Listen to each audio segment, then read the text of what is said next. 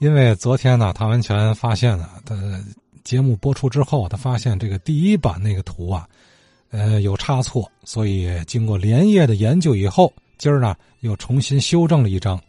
您再看这张，再对照着听接下来的内容啊，接下来，呃，唐文全和陈硕小哥俩啊，紧连着对这一代的一些呃考证和思考啊，咱听听唐文全与陈硕怎么说。昨天呢，呃，我大概齐啊说了说这个老南运河啊，这个故道啊填死之后盖了这个就是商务印书馆这个大楼的，呃，还有周边的一些个买卖商号的一些情况，呃，但是节目完了之后啊，呃，我的几个年轻的小朋友们呐，微信上就跟我说，他说你你说那个啊有一个地儿不对，呃，就是少一条道就是商务印书馆这个大楼啊。呃，它不是紧靠着北马路的，这中间还有一条小道了。那条道啊叫单街子，呃，也就是啊，原来呀南运河故道的这个南面这条小道啊，它叫单街子。呃，可是呢，高伟先生在研究这个陆河都运图时候有一篇文章，他这文章里写着这个河南呢叫单街子。呃，河北呢叫院门口，因为他正好守着这个盐院衙门，就过过去这个李鸿章这个老海关道的这个这个衙门口的这个门口啊，所以它叫院门口街。啊，等于和田死了之后呢，盖的这个商务印书馆这大楼。可是，呃，这里头牵扯到一个问题了，呃，我。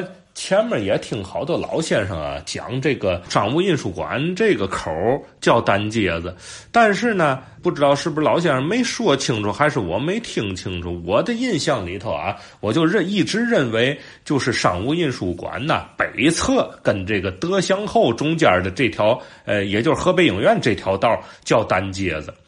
但是呢，又查了这些资料，我才知道，呃，原来是这个商务印书馆南侧的这条小道，也就是啊，跟这个老铁桥大街对着的这条小道是单街子，所以呀，这两条单街子把我给弄弄弄乱了，哎，是不是有一条新单街子，一条老单街子啊？还是呢？呃，桥南就叫单街子，河北。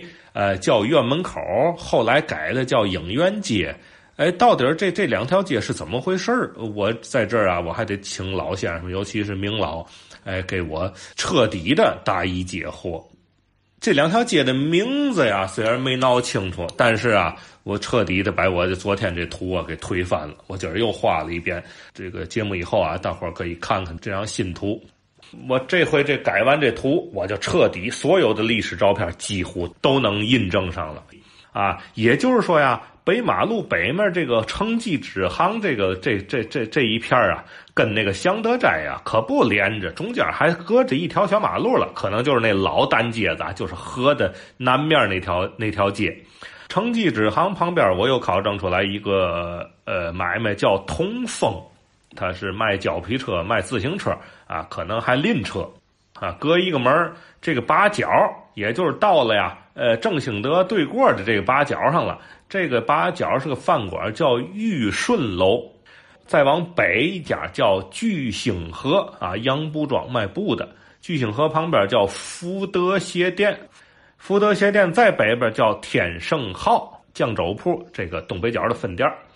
然后再北边叫春华祥布匹绸缎庄，哎，这就到了呃老的河南边的那个单街子的口了。然后过了这条街，才是原来老的河道啊，就是那个商务印书馆那大楼座。然后呢，呃，这儿我又考证出来一家买卖叫荣兴城，这个买卖是正好对着东马路的，从东马路啊。因为它不是那个华盛顿大楼在那挡着一点嘛，你就得往往左偏点看啊，正好对着这买卖。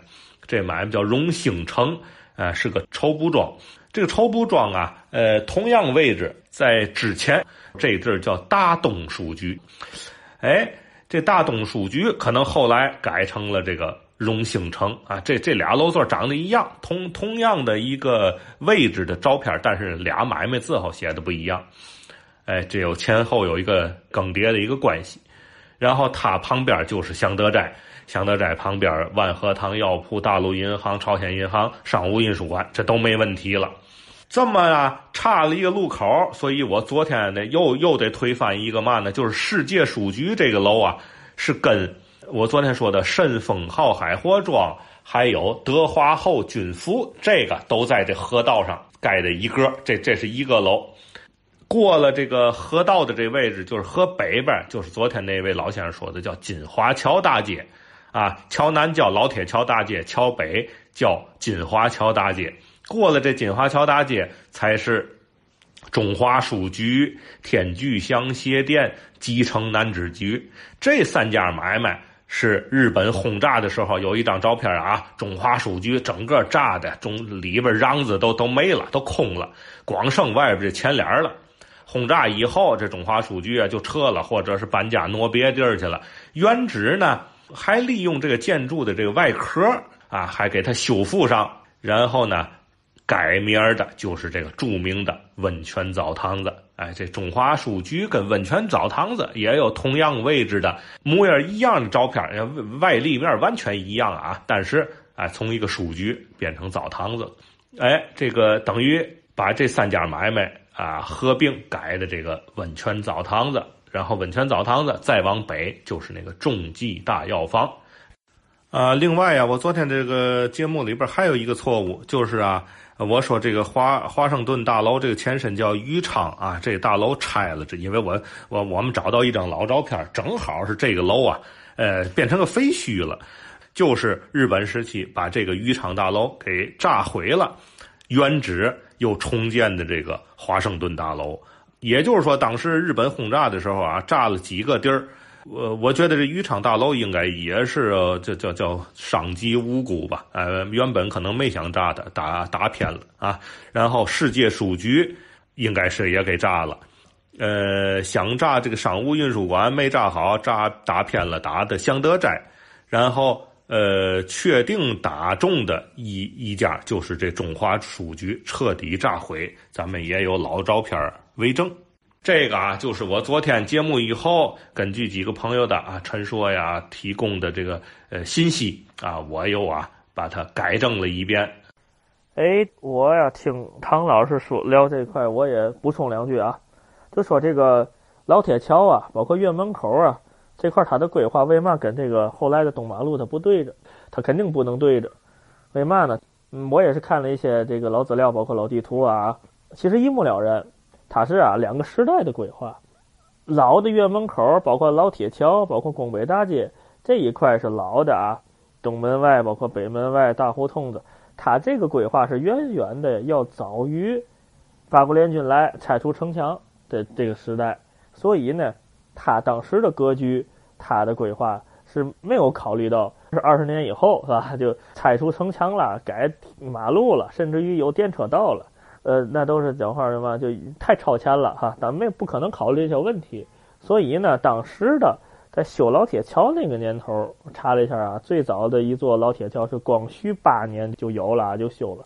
后来这座老铁桥挪到大虹桥去了啊，又又修了后来的能开西式的老金华桥，包括后来有个新金华桥，这个都是在光绪年间修的。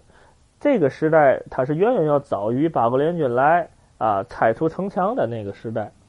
所以他当时呢，修这个老铁桥的时候，他就是河以北通这个老盐院衙门大胡同子，河以南通的是这个东门外呀，呃宫北大街这个商业区这么一条呃商业街道，所以它呢正好呢是便利交通啊繁荣市场这么一个作用。后来八国联军来以后才拆除的老城墙。你才有的东马路、北马路，所以后来才显得，哎，为嘛这个大胡同子，包括这个呃老铁桥，怎么不对着东马路呢？对呀，他没法对着东马路啊。他要是当时这个老铁桥要对着东马路，这人过了桥就上城墙了，对吧？他不可能说这桥对着城墙修。所以呀，咱说直到这个很后来，就是八十年代啊。拆除这一大片区域，修了后来的老这个东北角书店这个这个楼啊，才把这个格局整体破坏。过去直到说七十年代、六十年代，应该啊，都保留着过去原始的，就是有天津卫的城墙时候的这个规划。这么一个痕迹啊，就有点像啊，我去年讲这个老小白楼那一块规划是吧？小营门啊，老壕墙啊，墙子河呀，这个情况是一样的，是吧？过去的历史是吧？老的防御工事，老的城门，老的这个河道，虽然是没有了，几经变更，但是呢，都留有啊过去的一些痕迹。现在整体规划是吧？这这马路能比过去宽六倍甚至十倍，这种情况下，老的一些痕迹就很难寻找了。好啊，最后听这位小伙子就是陈硕啊，他等于是接着唐文全的那个自我修正之后，又多了一层思考，是吧？就是为什么这地儿这么乱？哎，就是老先生们赶上那个年代里啊，这里的建筑啊、街道怎么那么别扭？街道修的谁跟谁都不对着啊！这个这个楼啊，还净盖马路中间是吧？北马路到了东北角这儿，好像也有一个楼给堵上了，是吧？走东马路到了东北角这儿，仿佛也不通了，都错着牙儿哎，这恰恰是不同历史时期留给城市的印记。这个问题研究明白了，以小见大啊，仿佛就耗明白了大历史背景下天津的这个发展脉搏了啊，这脉就耗着了。